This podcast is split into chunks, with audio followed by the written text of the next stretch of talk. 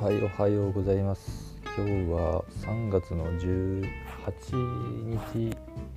木曜日ですね。はい。と昨日ちょっと昨日あそう昨日昨日。昨日ちょっとちょっと面白い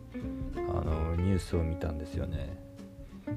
あのなりたい職業第1位が会社員っていうのがちょっと見出しで見てはなんだこれと思ってちょっと見てみたんですよね。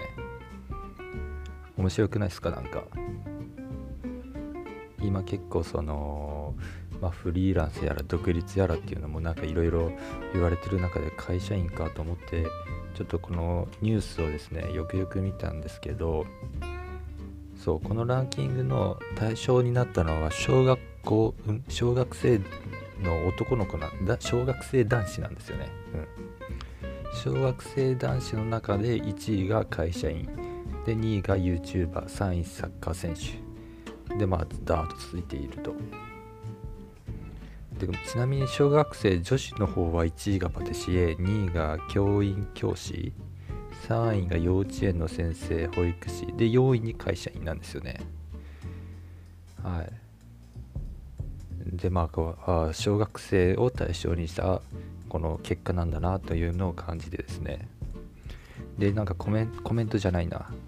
この文章にですね、まあ、コロナ禍でリモートワークが増えたんで自宅で仕事をするその父親母親の姿を目にして会社員という職業を身近に感じたのではないかみたいなのがあったんですね。まあそれも納得まあそうなんだなと思ったんですね。でここでちょっと思ったのがまあこの表が別に結果がいい悪いとかじゃなくて全く別のことなんですけど1位会社員ってすごいざっくりしてますよね。で、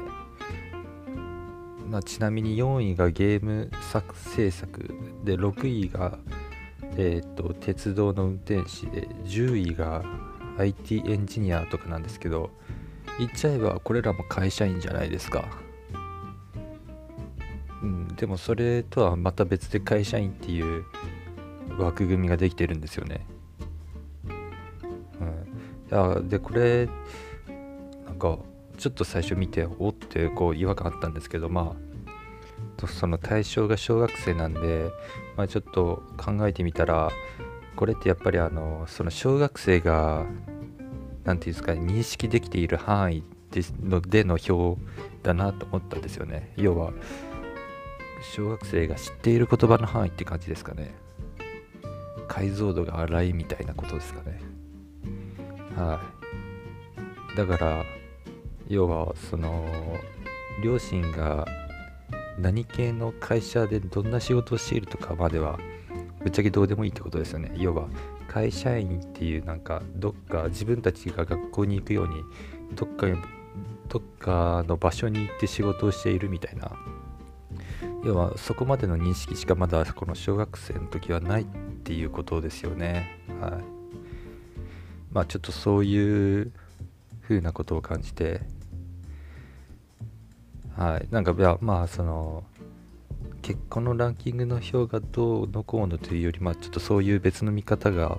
できるなと。そういうまたそういう別の見方もできるようになってきたなみたいなちょっと自画自賛になってしまうんですけどはい。ちょっとそんなことを感じました。では。